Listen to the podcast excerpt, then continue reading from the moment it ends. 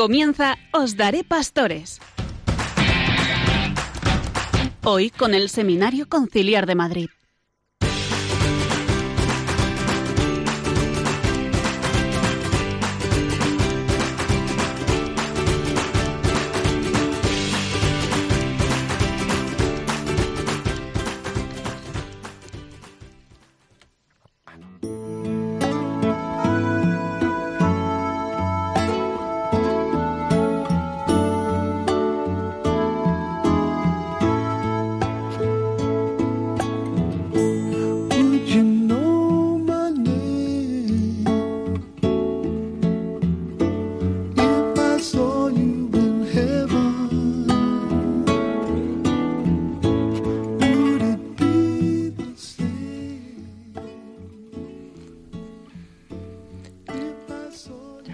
Buenas noches, queridos amigos y amigas de Radio María. Empezamos como cada jueves Os Daré Pastores, un programa que hoy coordina el Seminario Conciliar de Madrid. Hoy estamos llevando este programa dos seminaristas de quinto curso, Ramón Expósito y yo mismo, Pepe Oroz. Buenas noches, Ramón. Muy buenas noches, Pepe, y buenas noches a todos nuestros oyentes de Radio María. ¿Cómo está Ramón? ¿Ya acabando los exámenes? Justo, mañana tenemos el último examen de doctrina social de la Iglesia, así que pedimos también una oración para que, para que nos salga bien y para que vayamos todos con tranquilidad y con paz y se vean los frutos del estudio. Pero, ¿has estudiado mucho? Sí, hombre, ahora mismo no puedo estudiar, así que que recen por nosotros, pero sí, sí, hay que preparar el examen. Muy bien, ¿y qué vamos a tratar hoy en el programa? Pues tenemos una un tema muy, muy bonito. Vamos a tratar sobre los santos, sobre la santidad y para ello tenemos a dos invitados muy especiales. Alberto Fernández, que es sacerdote de la Diócesis de Madrid. Buenas noches, Alberto. Buenas noches, buenas noches a todos los oyentes de Radio María que están en sus casas escuchándonos. Muchas gracias por venir. Gracias a vosotros por invitarme, es un placer siempre venir a Radio María. Y también está con nosotros Martín Rodajo, que es seminarista de Sexto. Buenas noches, Martín. Buenas noches, Ramón. Buenas noches, Pepe, Alberto. Buenas noches y a todos los oyentes. Y estás de pastoral en la parroquia del Purísimo Corazón de María. Muy bien, pues muchos saludos también para todos los oyentes de esa parroquia. ¿Y tú, Alberto? Yo eh, soy el delegado de las causas de los santos de la diócesis de Madrid desde hace un par de añitos. Eh, y además estoy ya escrito en la parroquia Santa Teresa Benedicta de la Cruz de Mirasierra, aquí en Madrid. Anteriormente eh, fui vicario parroquial de la parroquia Santa Teresa de Jesús de Tres Cantos. Y bueno, no es la primera vez que vengo a Radio María. No es la primera vez. No me conocen tanto como a Martín, los oyentes que Martín fue uno de los grandes seminaristas que llevó este programa.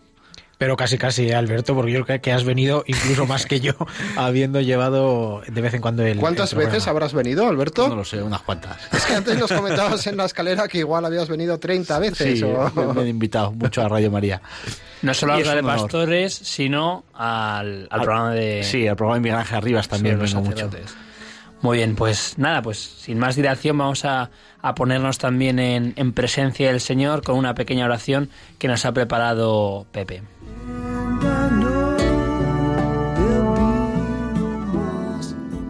Padre mío, me abandono a ti. Haz de mí lo que quieras. Estoy dispuesto a... Señor, haz de mí un instrumento de tu paz. Donde haya odio, ponga yo amor. Donde haya ofensa, ponga yo perdón. Donde haya discordia, ponga yo unión. Donde haya error, ponga yo verdad. Donde haya duda, ponga yo la fe. Donde haya desesperanza, ponga yo esperanza. Donde haya tinieblas, ponga yo la luz. Donde haya tristeza, ponga yo alegría. Oh Maestro, que no busque yo tanto ser consolado como consolar, ser comprendido como comprender, ser amado como amar, porque dando se recibe, olvidando se encuentra, perdonando se es perdonado y muriendo se resucita a la vida eterna.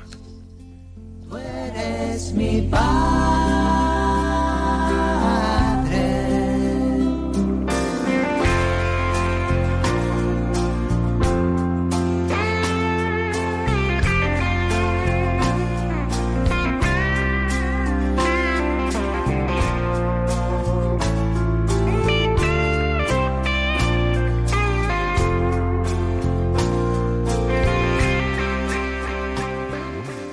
Pues muchas gracias Pepe por esta oración de San Francisco de Asís.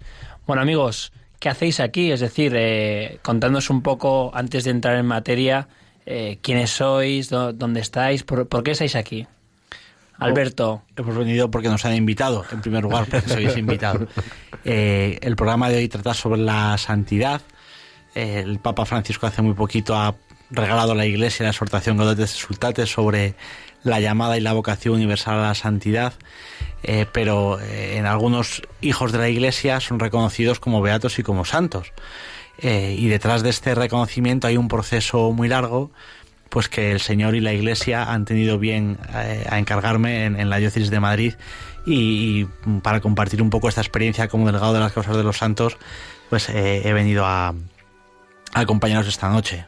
Y antes un poco, un par de pinceladas sobre tu vida, tu vocación y los destinos donde has estado. Porque ¿cuántos años llevas ordenado? Llevo seis años y medio, eh, un poquito más. El 5 de mayo voy a hacer, si Dios quiere, siete años de sacerdote.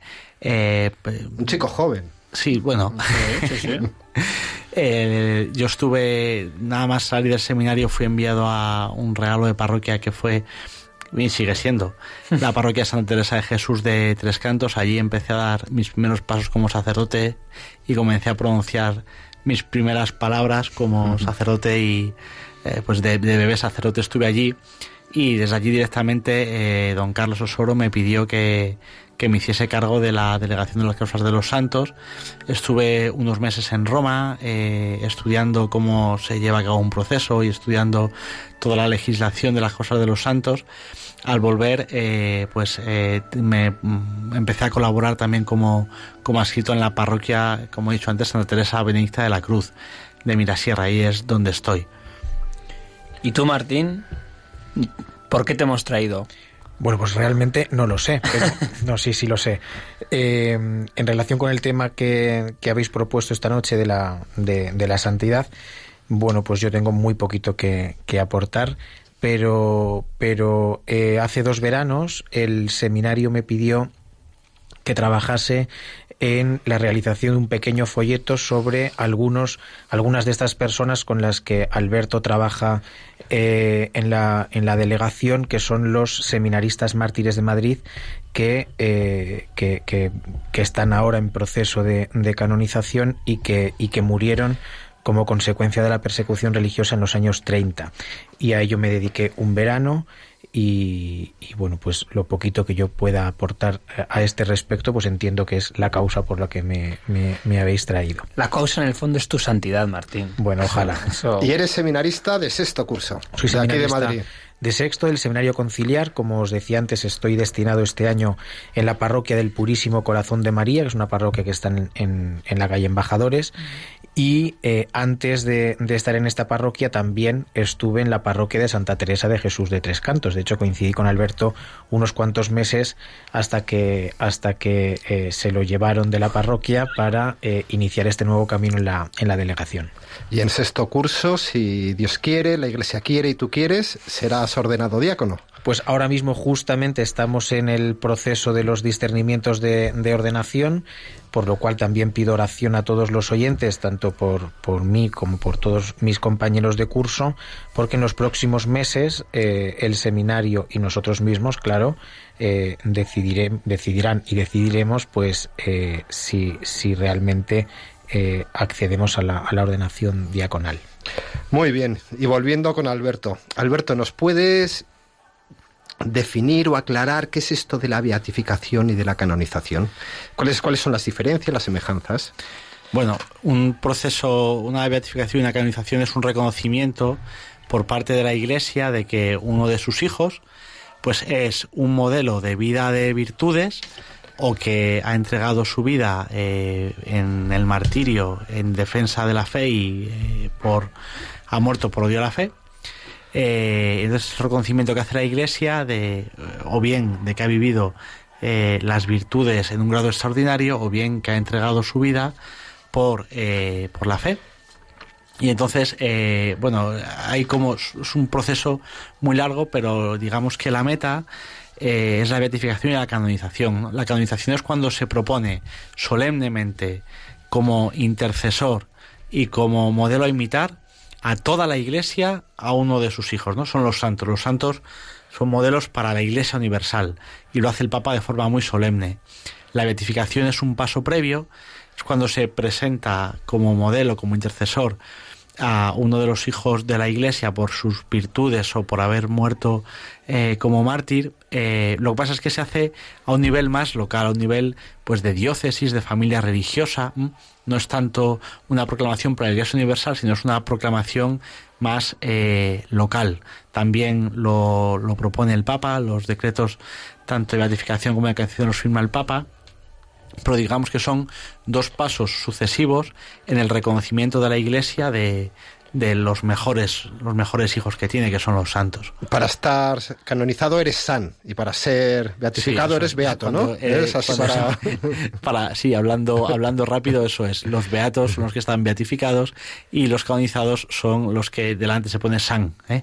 Eh, hay, hay muchas beatificaciones, gracias a Dios, a lo largo del año. Las beatificaciones desde el Papa Benito XVI se hacen en las diócesis eh, de donde es el santo, o perdón, el beato, de donde tuvo más, más relación, y las canonizaciones se, se celebran en Roma, porque ellos son, es proponer a alguien a toda la iglesia, a todo, a, todo el orbe católico antes de todo ese proceso, digamos, más en Roma y universal o local, incluso hay un proceso dentro de la diócesis, ¿no? Sí, o sea, todos los procesos de beatificación y canonización eh, tienen dos partes. ¿Dónde sale un santo?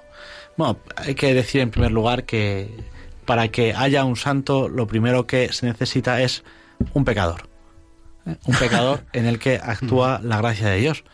Eh, es lo que necesitamos para ser santos. Reconocer nuestro pecado, ponerlo en manos de Dios y dejar que Dios lo transforme. Pero cuando alguien muere con olor de santidad o con fama de santidad... ¿Has dicho honor? O olor, olor, olor, olor, O sea, como que la gente... Eh, hay una sensación en el pueblo de Dios de que dice esta persona tenía algo especial, ¿no? Eh, se comienza lo que es el proceso de beatificación y canonización, que tiene dos partes. Una primera parte es en la diócesis, eh, que es la que llevamos desde la delegación. En esta parte, digamos que se recogen todas las pruebas eh, sobre la vida, los escritos, las virtudes, la fama de santidad de esta persona y se recogen testimonios, se recogen documentos, bueno, todas las pruebas que se puedan recoger, la diócesis, el obispo diocesano, las recoge en un proceso, que es un proceso eh, judicial, es un proceso, digamos, instructorio. Después, con todo este material que se ha recogido, se hace un envío a Roma eh, de todo este material y en Roma lo estudian. Empieza la segunda fase del proceso, que es la fase romana. En la fase romana es donde los órganos de la Congregación de las Causas de los Santos en Roma estudian todas esas pruebas que ha enviado la diócesis. Eh, pasa por una comisión de historiadores, una comisión de teólogos, una comisión de cardenales y obispos y por último el Papa es quien aprueba la beatificación y la canonización. Primero se aprueban, eh, en el caso de eh, los eh, casos de virtudes se aprueba la vida extraordinaria de las virtudes con el decreto de virtudes, entonces el siervo de Dios pasa a ser venerable. ¿Ese decreto es también del Papa? Es del Papa, sí. O sea, el Papa es el único juez en las causas de los santos. O sea, el Papa es el único juez en las causas de los santos. Bueno, también el concilio, pero esto es un, tema aparte. Em, entonces, primero se declaran las virtudes y luego, o el martirio, cuando el Papa decreta un martirio no hace falta un milagro para la beatificación porque la entrega de la vida es ya un milagro enorme. Entonces cuando el Papa aprueba un decreto de martirio se beatifican, pero si el proceso es de virtudes o de entrega de la vida por amor, eh, hace falta un milagro, ¿no? que también eh, aprueba el Papa. Cuando hay un decreto de virtudes y un milagro, ya se procede a la, a la beatificación. Por eso es un poco rápidamente todo el proceso, desde que empieza, desde que muere la persona, eh, y muere esto con olor de santidad, con fama de santidad, hasta que se beatifica. Primero hay en la diócesis una recogida muy, muy grande, muy exhaustiva de pruebas. En el último proceso enviamos a Roma 18.000 folios. ¿eh? 18.000 eh, folios. Sí, sí, o sea, uno a uno. eh, escritos, sellados y... Los has, tenido que sellar uno a uno. uno a uno, uno a uno. Sí, he, echado molla, he echado molla.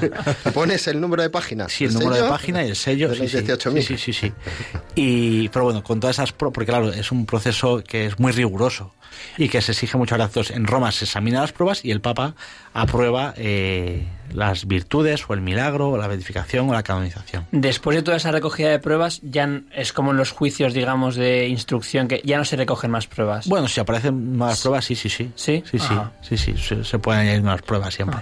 Y, digamos, en el proceso diocesano, en la causa diocesana, en el proceso diocesano, fase diocesana, eh, no se dictamina nada, simplemente es recogida de pruebas. El obispo en ningún momento emite un juicio. Nada, nunca. Al obispo le toca recoger las pruebas. Hombre, evidentemente, si aparece eh, algo que indica que el proceso no va a llegar a ninguna mm, parte, pues se, deja de, instruir el proceso eh, con, delicadeza, siempre por eh, amor a la persona y sin dañar nunca el honor ni la propia mm, imagen, evidentemente. Pero bueno, es un proceso, como digo, muy, muy exhaustivo, ¿no? Es un proceso muy bonito porque recoger, por ejemplo, testimonios de personas que vivieron y conocieron a los santos es muy emocionante. Eh, también recoger todos los documentos, sus cartas, sus escritos personales, sus diarios. Es, ¿Hay vídeos? Eh, a lo mejor hay algún vídeo. Sí, se pueden. Ahora, eh, claro, con las nuevas tecnologías. Claro, porque los santos del siglo XVI no los grababan en vídeo, pero los últimos procesos ya hay, hay gente, o sea, hay siervos de Dios, ya hay beatos, incluso santos, que están grabados en vídeo, tienen homilías, charlas, es un, también un material muy valioso, sobre todo en la, en la época de las comunicaciones que vivimos ahora, eh, eh, donde una imagen impacta mucho más que un libro, pues eh, ver vídeos de, de, las vidas de los santos, de lo que dijeron, de lo que hicieron, ayuda mucho. Y también se admiten como pruebas en el, en el proceso.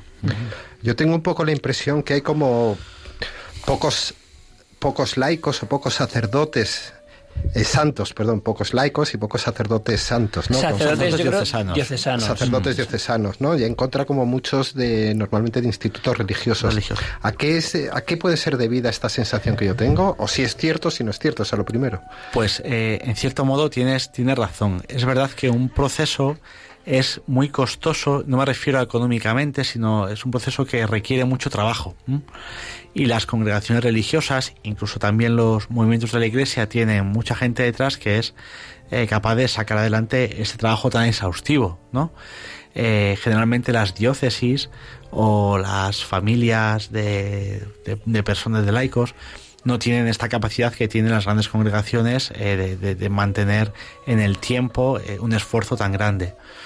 Pero también diré que el Papa ha pedido expresamente a la Congregación de las Causas de los Santos que se ponga especial interés a los procesos de laicos y de sacerdotes diocesanos, porque son procesos que muchas veces no tienen a gente detrás que les empuje, procesos que o sea, perdón, personas que empujen esos procesos, pero que eh, son procesos muy valiosos, ¿no? Evidentemente hay eh, infinidad de santos más de los que reconoce la Iglesia, ¿eh? pero es verdad que eh, la Iglesia eh, reconoce eh, como a, santos que muestran que es posible la santidad en cada estado de vida.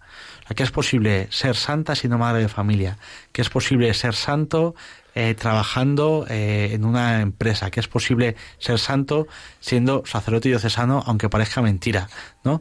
Que es posible ser santo en la circunstancia en la que Dios te ha puesto. Y por esto, como cuando la Iglesia canoniza a alguien, los propone como modelos, cuanto más modelos de más estados de vida tengamos, eh, más se refleja esta universalidad y esta vocación universal a la santidad. O sea, que el proceso siempre lo inicia alguien de fuera de la propia diócesis, de, tu oficina. No, tiene, sí, puede ser... también, también el obispo puede eh, iniciar un proceso. Eh, el de los seminaristas, por ejemplo, el de los seminaristas es la diócesis. La diócesis, el de los sacerdotes mártires de Madrid también. Eh, la diócesis mueve este proceso porque claro son sacerdotes seminaristas de la propia diócesis entonces digamos que son como nuestros hermanos mayores ¿no? y es nuestra responsabilidad que su memoria no se pierda, que permanezca viva. Y entonces, y para que se inicie de verdad el proceso, ¿hace falta algunas características o...? Sí, para que de vez en cuando me llega a la delegación gente que quiere empezar pues, el proceso de su madre, que era muy buena, o de su abuela. ¿eh? estaba yo pensando en mi tía Puri. Claro, yo estoy también convencido de que mi abuela es una santa muy grande, ¿no? Pero cuando se empieza un proceso, es verdad que es un misterio del corazón de Dios que alguno de sus hijos santos los propone a la iglesia, ¿no? Y a otros de los hijos de, la iglesia que son santos, pues eh, el Señor nunca les propondrá por un proceso, por un misterio de su providencia. Pero ¿cuál es el signo que detecta la iglesia? ¿Cuál es el signo que discierne a la iglesia para saber cuándo empezar un proceso? La fama de santidad. Lo que he dicho antes. Un poco la opinión extendida en una parte significativa del pueblo de Dios de que esa persona o bien ha vivido las virtudes de modo extraordinario, las virtudes cristianas, o bien ha ofrecido su vida y ha muerto por odio a la fe, o en la tercera vía que ha abierto ahora el Papa Nueva de canonización, cuando has entregado la vida movido por la caridad, ¿eh? que es la, famosa nueva vía que ha abierto el Papa eh, para la canonización. ¿Puedes explicárnosla porque nos acaba de, sorprender un poco? Sí, esto salió hace muy poquito o sea, para ser santo, o sea, se puede ser mártir. Hay que hacer lo que Dios quiera. hay que ser lo que Dios quiera. Esto es muy importante. ¿eh? Entonces, hay, pero hay tres eh, procesos. Bueno, un cuarto que es un poco más extraño, pero hay tres grandes procesos. Uno, el martirio, ¿no? Cuando has muerto de forma violenta por odio a la fe por tu condición de cristiano o de sacerdote o de seminarista o de miembro de la acción católica, ¿no? Eh, hay un elemento que es muy importante del martirio que es el odio a la fe. Tienen que matarte por odio a la fe. Por ejemplo, yo, yo tengo, perdón, yo tengo un compañero que es historiador y me decía que a veces hay dificultad en los procesos de los sacerdotes eh, durante la guerra civil o la persecución de los años 30 eh, porque a veces no se sabía si era justamente por odio a la fe o porque... por otras motivaciones. Claro, por otras motivaciones que... Eh, cosas del pueblo, familiar, etcétera. temas políticos. Sí, aunque generalmente los sacerdotes era muy evidente que era por su condición de sacerdotes. Ya, ya, ya. Bueno, eso es el martirio, ¿no? Cuando hay odio a la fe. El otro proceso que de siempre, desde el siglo IV, en la historia de la Iglesia, es el proceso de virtudes, ¿no? Cuando una persona ha vivido de modo extraordinario las virtudes cristianas, las virtudes cardinales y luego las virtudes propiamente de la fe, esperanza, la caridad y las virtudes eh, que son la pobreza, la humildad, la obediencia y la castidad ¿eh? y otras mm, posibles virtudes propias del estado de vida. Eran los dos grandes procesos. Pero el Papa Francisco hace poquito aprobó eh, una tercera vía que la ha llamado la, la entrega de la vida, que es cuando tú movido por la caridad, te expones a un riesgo que puede conllevar que pierdas la vida. Por ejemplo, eh, un sacerdote o un enfermero que trata a enfermos eh, con grave riesgo de contagiarse y de contagiarse una enfermedad mortal, pero él prefiere tratar a los enfermos a, salvar la vida, ¿no? Aquí no está el elemento del odio a la fe propio del martirio, pero hay una muerte, digamos que violenta, prematura, y movida por la caridad, ¿no? Eso se llama la entrega de la vida. O una madre que decide, eh, pues, eh, no tratarse una enfermedad grave para no eh, dañar al bebé que está, que, está gestando, ¿no? pues es también una entrega de la vida. Yo recuerdo un caso de esos, pero fue Juan Pablo II el que la canonizó, una, una un médico, una mujer que era médico, italiana. Santa Juana Beretta. Sí. Beretta Mora, ¿no? Claro, ella se aprobó, como no existía esta tercera vía, por, por virtudes heroicas. Ah. Pero eh, si hubiera existido esta vía, habría podido eh, instruirse el proceso también por, por entrega de la vida. Ajá.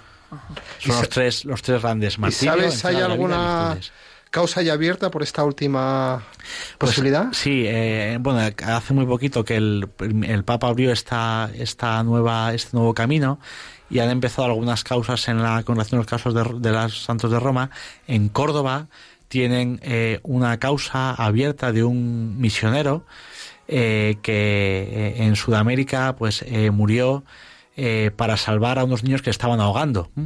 un hombre que no sabía nadar especialmente, estaba con unos chavalillos, los chavalillos en la playa hubo un, pues mucho viento, la playa se puso muy muy, muy dura, eh, los niños estaban ahogando, él entró, los salvó a todos, pero eh, después de salvar al último eh, se, ahogó él, exhausto. creo que es una de las eh, primerísimas causas que se abren en la Iglesia por, por esta vía de un misionero cordobés. Bueno, Martín, eh, vamos a, enlazar un poco contigo con la causa de los santos. ¿Qué te lleva a ti? Porque además de hacer el, la investigación sobre los seminaristas, ¿verdad?, mártires de, la persecución, también además estás pensando en seguir investigando esta causa de, del martirio. ¿Qué es lo que te lleva a investigar, a, querer saber más, a, descubrir en estas vidas la santidad, el testimonio de, santidad? Bueno, lo que, perdón, lo que me llevó en primer lugar a la investigación, vamos, un poco a, trabajar eh, la causa de los seminaristas eh, fue una petición del, del, seminario, es decir, en mis, mis planes no estaba eh, haberme, haber dedicado el tiempo que dediqué a, esta cuestión. Pero sí que eh, experimenté que cuando me adentré un poco en la vida de, de estas personas, como que su vida me cogió, me cogió mucho el corazón. Y entonces, ahora que he tenido que, que decidir eh, pues un tema de, de, tesina para, para, los estudios de la licenciatura, eh, pues pensé y propuse en, al profesor correspondiente, eh, le propuse la posibilidad de, seguir avanzando un poco en el estudio de, los mártires y, bueno, estamos todavía trabajando, intentando aterrizar el asunto, pero parece que, que, que va a la, cosa bien. Quiero decir que al, profesor le ha, le ha, parecido una idea, una idea adecuada y, yo reconozco que, me ha enganchado el, el, tema. Este, este proceso, el de Ignacio y, diez compañeros, ¿son todos seminaristas? Es así, ¿no? Ignacio y diez Ignacio Lávez Vaquero y diez compañeros. Seminaristas y familiares. Y familiares de seminaristas. Eso es. En concreto eh, está el padre de uno de los seminaristas y el tío sacerdote de otros seminaristas. O sea, son, eh, no, excepto dos, todos los demás son seminaristas. Y la diócesis inicia el proceso conjuntamente. Cuando hay procesos conjuntos, se beatifica y se, y se canoniza a todos. Sí, bueno, los procesos conjuntos de varias personas a la vez solo se permite en los casos de los eh, mártires cuando sufren el martirio eh, juntos o en la misma persecución, ¿no? En este caso la persecución religiosa de los años 30 en España, eh, y a ellos les une pues que son eh, eran seminaristas de Madrid y familiares suyos. Es eh, muy es muy bonito ver cómo a mí me impresiona porque primero es algo relativamente reciente. Claro. A nosotros nos suena muy lejano, pero no ha pasado tanto tiempo y hay que ponerse en su lugar, ¿no? Eh, te quitan la vida por el hecho de ser seminarista, o sea, a, vosotros, ¿no? Eh, llegar y decir, mirad, eh, renunciad a, vuestra fe, renunciad a Cristo, pues no quiero renunciar, y te, y te quitaban la vida. Y es así de duro, así de cruel, pero también así de grande su respuesta, ¿no? Es para que se demuestre el martirio, no hace falta solo demostrar la muerte violenta y el odio a la fe, hace falta demostrar también que la actitud de quien muere, la actitud del mártir, es una actitud de perdón, es una actitud en la que no se guarda ningún rencor, es una actitud en la que se eh, muere eh, por, por Cristo ofreciendo la vida, eh, perdonando, pidiendo por la conversión de los, de los asesinos. Entonces son testimonios muy potentes. Además del proceso de Ignacio Aláez Vaquero y diez compañeros feministas mártires, el 1 de diciembre del año 2018 cerramos en la diócesis el proceso de Cipriano Martínez Gil y 55 compañeros sacerdotes diocesanos y familiares. ¿no? También detrás de cada historia hay eh, un, mundo de, entrega, de grandeza, de amor a Dios eh, y, de, y de valentía y de, y de saber que la gracia de Dios vale incluso más que la vida. ¿no? Además, a mí me sorprendía de algún algún testimonio de estos que, que uno lee o cuando Martínez Camino, que es un poco el obispo que está detrás también un poco de toda esta don Juan Antonio es el encargado en la diócesis de la ley de la pastoral de la santidad, que busca eh, no solo promover los procesos del pasado, sino eh, animarnos a, todos a, la santidad, ¿no? Porque, ojo, no eran de una pasta distinta a la nuestra, ¿no? O sea que eh, estamos llamados a la santidad y Dios quiere que yo sea santo y que y que viva, luego yo soy un desastre, pero Dios sigue apostando por mi santidad, ¿no? Entonces, en uno de estos recuerdo eh, que citaba algún sacerdote con una vida, con unas peripecias y unos caminos que había ido por un lado, por otro, que quizá había hecho poco caso a un obispo, había ido, sabes ya de, de, algo que te estoy hablando, y luego con da la vida con el martirio y la iglesia ante eso ya no tiene ninguna duda de, de apostar como proponerlo como, como modelo de santidad. O sea, la, lo grande que es el martirio, ¿no? El testimonio de alguien que da la vida, ¿no? Precisamente por tanto valor que tiene nuestra propia vida, que si uno es capaz de darla, el testimonio es, enorme. Son testimonios muy grandes y además eh, nos toca a la Iglesia eh, procurar que no se pierda ese testimonio, ¿no? Claro. Eh, mantener viva la llama del testimonio de estos hermanos nuestros. ahí, además de los procesos, se suele hacer otro, otra cosa muy bonita que es llevar los cuerpos de los mártires a, a, iglesias eh, para que puedan ser venerados allí. Por ejemplo, en el Seminario de Madrid, por, eh, bueno, vosotros lo sabéis. Sí, hace un año se llevaron. Pero el Seminario de Madrid está inhumado, eh, está inhumado los restos mortales de el siervo de Dios Ángel Trapero Sánchez Real. Que sea siervo de Dios lo ha tenido que decir el Papa, claro. No, no, siervo de ah. Dios es cuando se empieza un proceso. Ah, vale, vale, vale. vale, Lo que dice el Papa es si es mártir, si es mártir. Entonces Ángel Trapero está en proceso, si Dios quiere, pues el Papa. Y es siervo de Dios porque se ha iniciado el proceso. Porque se ha iniciado el proceso, eso es. Pues Ángel Trapero con 20 años, eh, el, 9 de noviembre de 1936, ofreció su vida. Entonces, él salió del seminario eh, para, para morir mártir. Eh, él no lo sabía seguramente, pero él el día que salió del seminario ya no volvió, porque le mataron. Y fue muy emocionante volver a llevar sus restos Además, eh, tuve el privilegio de, llevarlos yo en la mano cuando volvíamos al, seminario. Me acuerdo que estabas emocionado. Sí, sí, fue muy emocionante volver a, llevar a Ángel Trapero al seminario del que salió para ser mártir. Hace poquito también hemos llevado a la parroquia San Sebastián Mártir de Calabanchel al que fue su párroco, don Hermógenes Vicente Morales. Pues igual, él salió, era párroco, era un párroco muy querido además en, en Carabanchel, le conocía a todo el mundo, le querían salvar.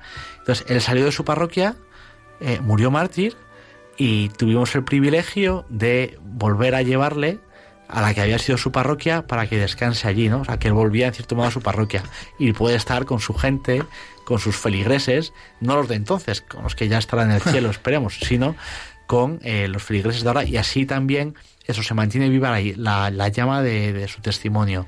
Así eh, se puede acoger la gente a su intercesión. ¿Y este cómo es, el, el, proceso de sacar los restos de, pues estas personas? Algo muy sencillo, se va al cementerio, se sacan los restos, se limpian un poquito y se preparan en un, se ponen en un lugar digno, bonito, eh, pues envueltos en, en lino es verdad que la iglesia exige. se saca, la tumba se saca.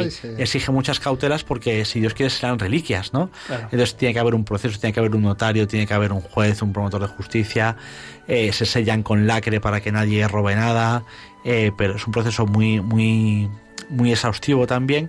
Básicamente es eh, trasladar los restos del cementerio en el que estén a, la iglesia en, las que, en los que se les quiera, pues eso, como conservar a la espera de la beatificación y la canonización, donde eh, se suelen llevar a los altares. ¿eh? Los cuerpos de los beatos y de los santos, y especialmente de los mártires, pueden reposar en, un altar, eh, a los pies de un altar. Este sacerdote del que nos hablabas está incluido en la causa de 55. Sí, de Cipriano, eso es, de Cipriano de 55.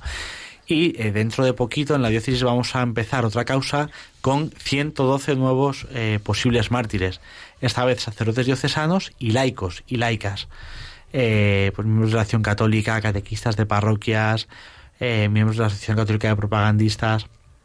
Es una nueva causa que va a instruir la diócesis dentro de... Bueno, estamos eh, haciendo los trámites previos y si Dios quiere en un año, pues abrirá esta nueva causa de beatificación por declaración de martirio. ¿Son de los mismos años estos 50? Sí, son todo persecución religiosa de los años 60 en España. En, en Madrid murieron 427 sacerdotes diocesanos, de los que tengamos constancia. ¿eh? Lo que pasa es que como los procesos son, son tan exhaustivos, hay que ir investigando uno a uno. ¿eh? Entonces, si Dios quiere, iremos eh, abriendo sucesivas causas para intentar reconocer el mayor número posible de sacerdotes que dieron su vida en, en, martirio por, por el Señor. Dentro de pocas semanas se va a publicar en la Biblioteca de Autores Cristianos un libro con las semblanzas biográficas de estos 427 sacerdotes, eh, que se va a llamar Martirologio Matritense del siglo XX. Mm. Eh, para que estemos atentos a las librerías porque saldrá dentro de muy poquito. Con el pues trabajo ingente de pues don Juan Antonio Martínez Camino sobre todo, que ha sido quien ha coordinado y quien ha eh, estado detrás y quien ha redactado gran parte de, de este martirologio. Pues con, con también esas palabras vamos a, a reposar y a gustar todo, todo lo que hemos visto en esta parte de, del programa porque, porque ahora seguiremos, pero, pero vamos a, a dar un tiempo para meditar y darle gracias a Dios por tan gran testimonio.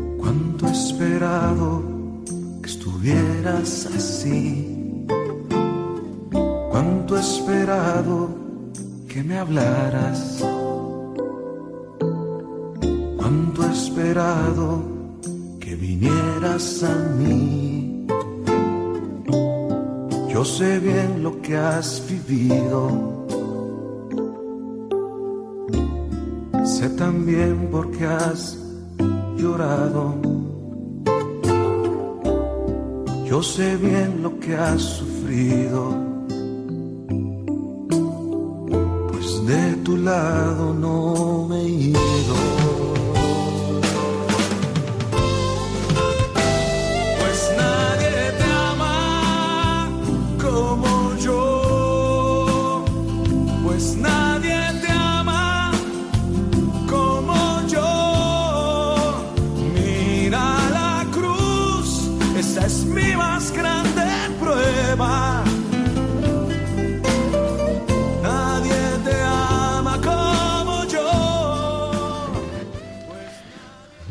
Buenas noches, seguimos aquí con Alberto Fernández, delegado para las causas de los santos de la Diócesis de Madrid, y con Martín Rodajo, seminarista de sexto. Estamos tratando en este programa la santidad, el martirio, especialmente de los sacerdotes, especialmente de, los mártires y también de los seminaristas.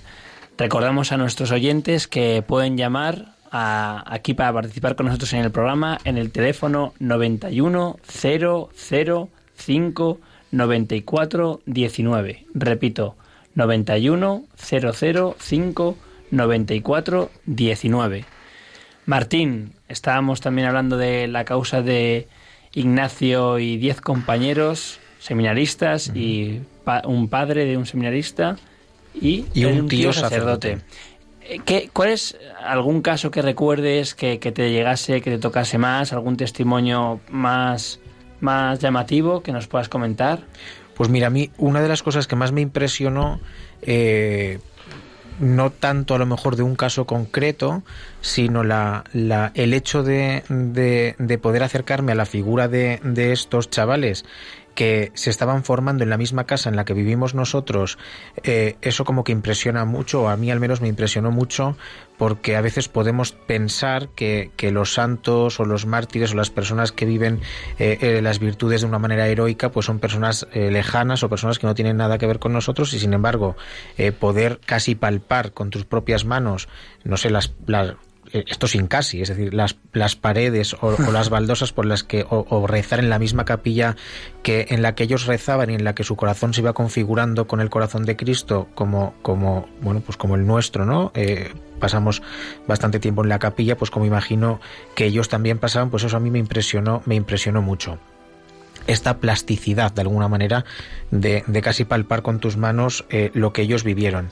Hay eh, una carta que a mí me gustó mucho en su día de un seminarista que se llama eh, Castor Zarco, en el que él cuenta eh, cómo en los, en los años en los que, en los que eh, se da esta persecución religiosa y, cuando esta persecución afecta de una manera eh, mayor al seminario, él escribe una carta a sus padres. Y en esa carta que él escribe a sus padres, él narra cómo eh, los disparos que, que, que, bueno, pues escuchan. no solo que escuchan, sino que hay balas que perforan las ventanas de las habitaciones de los seminaristas y, y, detonan de alguna manera en, el techo. Entonces, eh, vivir en el mismo seminario en el que eso se ha pasado, pues es como muy impresionante. A mí es una cuestión que me impresiona. Luego también eh, me impresionó, me impresionó y me, sigue impresionando mucho, sobre todo cuando, cuando bajamos a la capilla, cuando bajo a la capilla mayor del seminario y veo la tumba de, de Ángel Trapero, que es el seminarista que, como decíais, se trasladó a, sus restos se trasladaron desde Navalcarnero hasta, hasta el seminario. Eh, uno piensa la importancia eh, que la, que la santidad tiene en el proceso de un seminarista por encima incluso de la ordenación. Quiero decir que lo importante es la santidad, porque de hecho estos chavales no llegaron a, no llegaron a ordenarse y sin embargo son santos, ¿no? Como nuestro camino es un camino de bueno, todavía no, el Papa lo tiene que reconocer, pero esperamos que sí. Pero esperamos, ya tengo tanta esperanza. Siempre, casi, casi. siempre político, siempre hay... Hay tanta esperanza puesta. Exacto, exacto pues eh, eh, a expensas ¿no? de, que, de que el Papa lo, lo reconozca, claro, pero, pero cómo estas personas pusieron eh, por encima incluso de, de, pues del deseo legítimo de alguna manera de, de llegar a ser sacerdotes, pusieron el cumplimiento de la voluntad de Dios que en ese momento para ellos era el, era el, el martirio. Hemos dicho antes que, que, para el martirio era muy importante, era importante el, los, digamos, el que la actitud final ante la muerte sea también de perdón, de, de morir por, por su fe, también perdonando a, a sus propios verdugos. Hay testimonios de esto, hay documentos en los que yo recuerdo cuando estuve en Barbastro, eh, sí recuerdo que los seminaristas allí habían estado eh, encerrados y que, y que usaban pues incluso paquetes de, de, de, lo que fuese, de golosinas o de, o de, tabaco, o, de tabaco de, o chocolate. la tableta de chocolate. De tableta de chocolate para escribir eh, a sus padres, no temáis, tenéis un hijo mártir, ¿no? O sea, como, como declarando que era por la fe. perdonando. Eso es, eso es. Sí, sí. Eh, en, en estas causas se encuentran, porque yo le veo la dificultad al que hay esos testimonios, porque entiendo que la persona que va a morir tiene que tomar conciencia de que va a morir y tener, digamos, el tiempo necesario para dejar constancia de que muere perdonando o algún testimonio visual que le viese diciendo, pues yo os perdono o, no sé. Es difícil, es difícil muchas veces encontrarlo porque los eh, fusilamientos o los asesinatos se hacían eh, sin testigos, ¿no? Eh, más allá de los propios verdugos y es muy difícil encontrar eh, testimonios eh, muy explícitos, pero a veces se encuentran. Por ejemplo, cuando van a detenerles, eh, les dicen, no tengáis rencor, perdonad. ¿no? O, nos vemos en el cielo hasta siempre. A sus familiares. A sus familiares, a la gente que estaba cuando les perdón Algunas veces sí que incluso puede llegar a declarar eh, alguno de los que los fusilaron, que, ah, que llegan a decir, pues eso, que, que morían con, que les sorprendía a los propios verdugos la actitud que tenían ante, ante la muerte y ante ellos mismos, ¿no? Ante, ante quienes estaban matando de ningún odio. Y también se ve mucho esta actitud en los familiares y en los eh, sobrinos y en los descendientes, eh, en el caso de los sacerdotes, incluso en el caso de los, de los hijos cuando el mártir es un laico, eh, las familias, digamos, que recogen el testigo del perdón del mártir y, no buscan venganza, no buscan eh, como deseos de devolver mal por mal. Eh, recuerdo hace poquito en Madrid se beatificaron a unos vicencianos en los que iban eh, algún, algún laico, pues la, la hija de uno de los mártires estaba en la beatificación, algo muy emocionante, y decía que todo, su madre todas las noches rezaba y les pedía a sus hijos que rezasen por quienes habían matado a su padre, ¿no? Testimonios muy, muy, muy pero es que esto es lo que se nos pide, ¿no? Amad a vuestros enemigos. Antes, Alberto, has comentado que hacía falta, bueno, un milagro o dos milagros para el tema de los procesos de fama de santidad, para ser declarado beato, un milagro, para ser declarado santo, otro milagro. ¿Cómo se demuestra que es un milagro? ¿Cómo se dice si es milagro o si no es milagro? Bueno, el milagro es un proceso también que se instruye en paralelo a los procesos de virtudes o de martirio. Eh, como he dicho antes, cuando hay una declaración de martirio no hace falta un milagro para la beatificación, sí para la canonización, y cuando es un proceso de virtudes o de entrega de la vida hace falta la declaración de un milagro para la beatificación y de otro para la canonización. Eh, el proceso de milagro también es un proceso muy, muy complicado de, que tiene eh, muchos elementos, donde muchos elementos en juego y también el único juez eh, de las causas de milagro es el Papa, ¿no? el Papa el que puede decretar, puede decretar esto que, que, un hecho, una curación extraordinaria se puede considerar un milagro atribuido a la intercesión de un siervo de Dios o de un, o de un beato. en el milagro hay dos elementos. Un elemento médico, eh, donde tiene que haber eh, una curación que sea completa, instantánea, que sea duradera eh, y que sea científicamente inexplicable. Este es el, el, punto médico. Tiene que tener todos esos elementos la curación. Entonces hace un proceso con pericias médicas, con testimonios médicos, con todas las pruebas clínicas del, del paciente se hace un proceso que después en Roma estudia un colegio de siete médicos eh, eh, independientes e, imparciales. Y además del elemento médico tiene que haber un elemento teológico, demostrar que esa curación instantánea, duradera, completa, científicamente inexplicable, se debe a la intercesión de eh, siervo de Dios en cuestión, ¿no? que ha sido por intercesión del siervo de Dios. ¿Cuál es el papel del milagro? Es como si Dios mismo eh, fuese llamado a declarar al, al, proceso y con su dedo, porque el milagro lo hace Dios, no lo hacen los santos, no lo hace Dios por intercesión de los santos.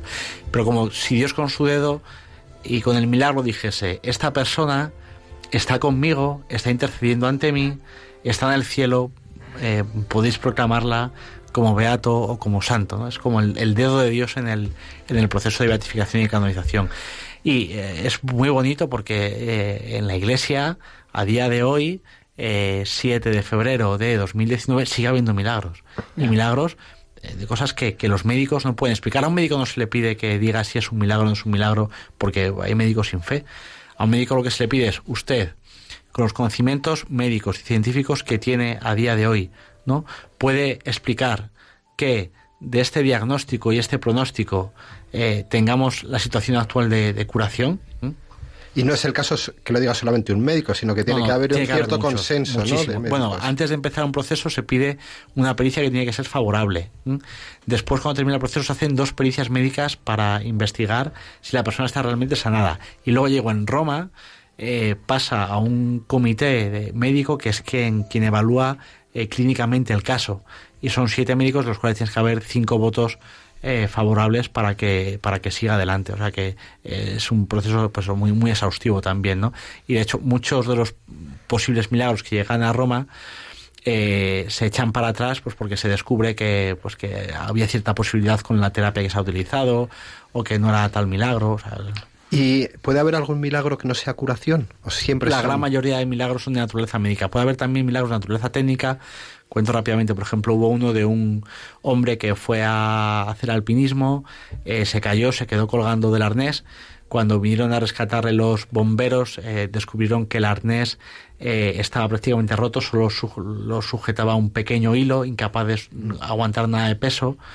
Entonces aquí no hay propiamente una curación, fue un milagro de naturaleza técnica, pero el 99% de los milagros son de naturaleza médica, sí y también hace falta que pase cierto tiempo ¿no? en el proceso de, para iniciar el proceso desde la muerte. Sí, en los procesos, porque todo el mundo cuando morimos somos muy buenos, muy santos. Ay, qué bueno era, qué santo era. Ay, cuánto te vamos a echar de menos. Decía mi abuela, Dios te libre del día de las alabanzas. Eso es, eso es, esto es. pues eh, la Iglesia que es sabia eh, pues eh, exige un mínimo de cinco años para abrir un proceso de canonización y en esos cinco años la fama tiene, de santidad tiene que mantenerse viva, incluso tiene que crecer, ¿no? Pues vamos a dar paso brevemente, brevemente, a Javier Ángel Ramírez, que nos va a presentar su programa de diálogos con la ciencia, que comenzará en unos minutos. Cuando acabe, os daré pastores. Adelante. Pues nada, pues dentro de unos minutos, ya en viernes, quédense con nosotros, solo les queda un día por madrugar, empieza Diálogos con la Ciencia. Lo presento muy rápido porque está siendo tan interesante vuestro programa que no quiero quitarle un minuto. Pues venga. hoy entrevistaremos a un científico titular del CSIC que está o que trabaja en el Real Jardín Botánico y creemos que va a ser una entrevista muy bonita. Joder, sí, nos has dejado así difusos. Bueno, este es mejor, este es mejor, este programa. Alberto, ¿y algún tema de, de curas santos de Madrid? Ya que estamos en Madrid, pues en Madrid tienes que hablar de curas santos de Madrid. En Madrid todavía no tenemos ningún sacerdote diocesano beato, declarado beato o santo por el Papa. Si Dios quiere, los primeros. Eh, bueno, desde Madrid, desde que es diócesis independiente. Claro, claro. Ah, vale, vale, vale. Tiene pocos años también. Cura, claro, cura, pero cura diocesano. Están en proceso. Además de Inspirado Martínez Gil y 55 compañeros que están en proceso por, por declaración de martirio, tenemos eh, declarado ya venerable por el Papa a don José María García La Higuera, que fue sacerdote de Madrid, después fue eh, arzobispo de Valencia, tenemos a, eh, declarado venerable a Manuel Aparici, un gigante de la acción católica siendo laico y que después se hizo sacerdote. Tenemos en proceso a un eh, sacerdote antiquísimo, el Caballero de Gracia, que ah, comenzó el proceso hace poquito, que vivió 102 años, se ordenó muy mayor, con, con 80 años creo, y los últimos años de su vida fue, fue sacerdote, pero fue un hombre muy, muy longevo, del siglo, siglo, XVI. ¿Y cómo se puede ahora abrir un proceso con...? Bueno, pues porque... las pruebas, por, sí, todas las pruebas. Bueno, las pruebas son históricas, evidentemente. Ya no hay ningún testigo que conociera ningún testigo de Gracia del siglo XVII. vivo. Eso es. No, no lo hay. no lo existe. Tenemos también eh, sacerdote diocesano de Madrid en proceso don Abundio García Román, el fundador de Hermandades del Trabajo. Bueno, eh, son, son testimonios, yo creo que están cerquita de la beatificación si Dios quiere. No hay ningún milagro todavía, eh, algunos eh, casos en estudio, pero... ¿Y algún laico hay en camino?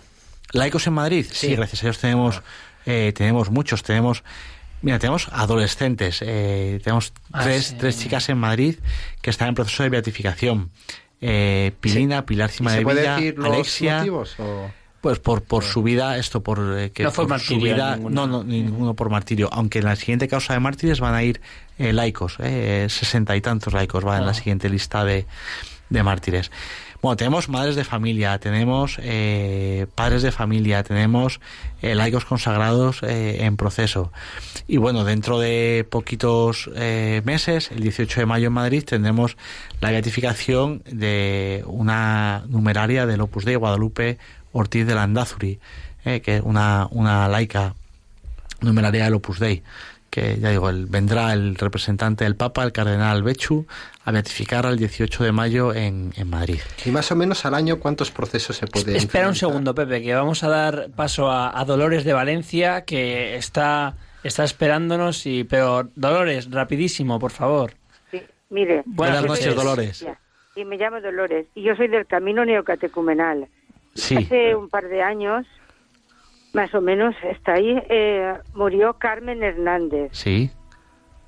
Que es la iniciadora con Kiko Argüello del Camino No sí, Y yo, el mismo día, al terminar la Eucaristía que le hicieron a Carmen, que yo no pude ir a Madrid, estaba en Valencia, pero me levanté a darle dos besos al, al, a la caja y decirle al Señor que le daba gracias por haberla conocido, por haberla ayudado un poquito y, y nada, yo no le pedí nada, pero a partir de ese momento a mí un, un, un problema que tenía 51 años, 51 años, con un problema muy serio, ahora porque no está aquí mi marido, pero eh, muy serio, 51 años, a partir de ese momento empecé a darme cuenta de, uy, uy, aquí qué pasa, aquí qué pasa, y yo lo he presentado, ¿eh? Claro, todo esto hay que ponerlo por escrito. Y hay que enviarlo. sí, sí, sí, y los médicos y todo. porque yo hasta el día de hoy estoy totalmente curada desde 51 años que tenía un problema muy serio. Pues benditos a Dios. son los santos que interceden por nosotros, que interceden por nosotros los santos desde, desde el cielo. Muchísimas gracias, Dolores, por tu testimonio desde Valencia. Muchas gracias. Bueno, pues nos, se nos acaba el tiempo, pero una pregunta si nos deja a los dos. Eh, bueno, creo que podemos hacer una reflexión final de que de cómo la Iglesia en esta en estos últimos años se está empeñando mucho en la en la llamada a la santidad ya desde el Concilio Vaticano II, Juan Pablo II, como no, desde el Génesis. desde el Génesis, pero del último siglo. Ya está, ya, me callo, ya, me has callado, ya me has callado. Ya me, has la reflexión. no, decía el Vaticano II, Juan Pablo II canonizando miles y miles de personas eh, y ahora el Papa con esta exhortación cautete et exultate, pues yo creo que, que nos animan a, todos a, una vida santa y una vida pues a lo que estamos llamados a vivir, a nuestra vocación. Y nada, pues mm, os damos las gracias a, los dos por haber estado aquí con nosotros. Gracias a vosotros, a, todos los de Radio María, buenas noches. Muy buenas noches y gracias a los tres. Y muy bien, muchas gracias de verdad porque ha sido un placer escucharos y teneros aquí con, con nosotros. Y acabamos con una oración, si os parece. Rezamos a María, rezamos la salve o el Ave María. Este pues, salve María, llena eres de gracia, el Señor es contigo. Bendita tú eres entre todas las mujeres, y bendito es el fruto de tu vientre Jesús. Santa María, Madre de Dios, ruega por nosotros pecadores, ahora y en la hora de nuestra muerte. Amén. Que Dios nos bendiga. Amén. Amén.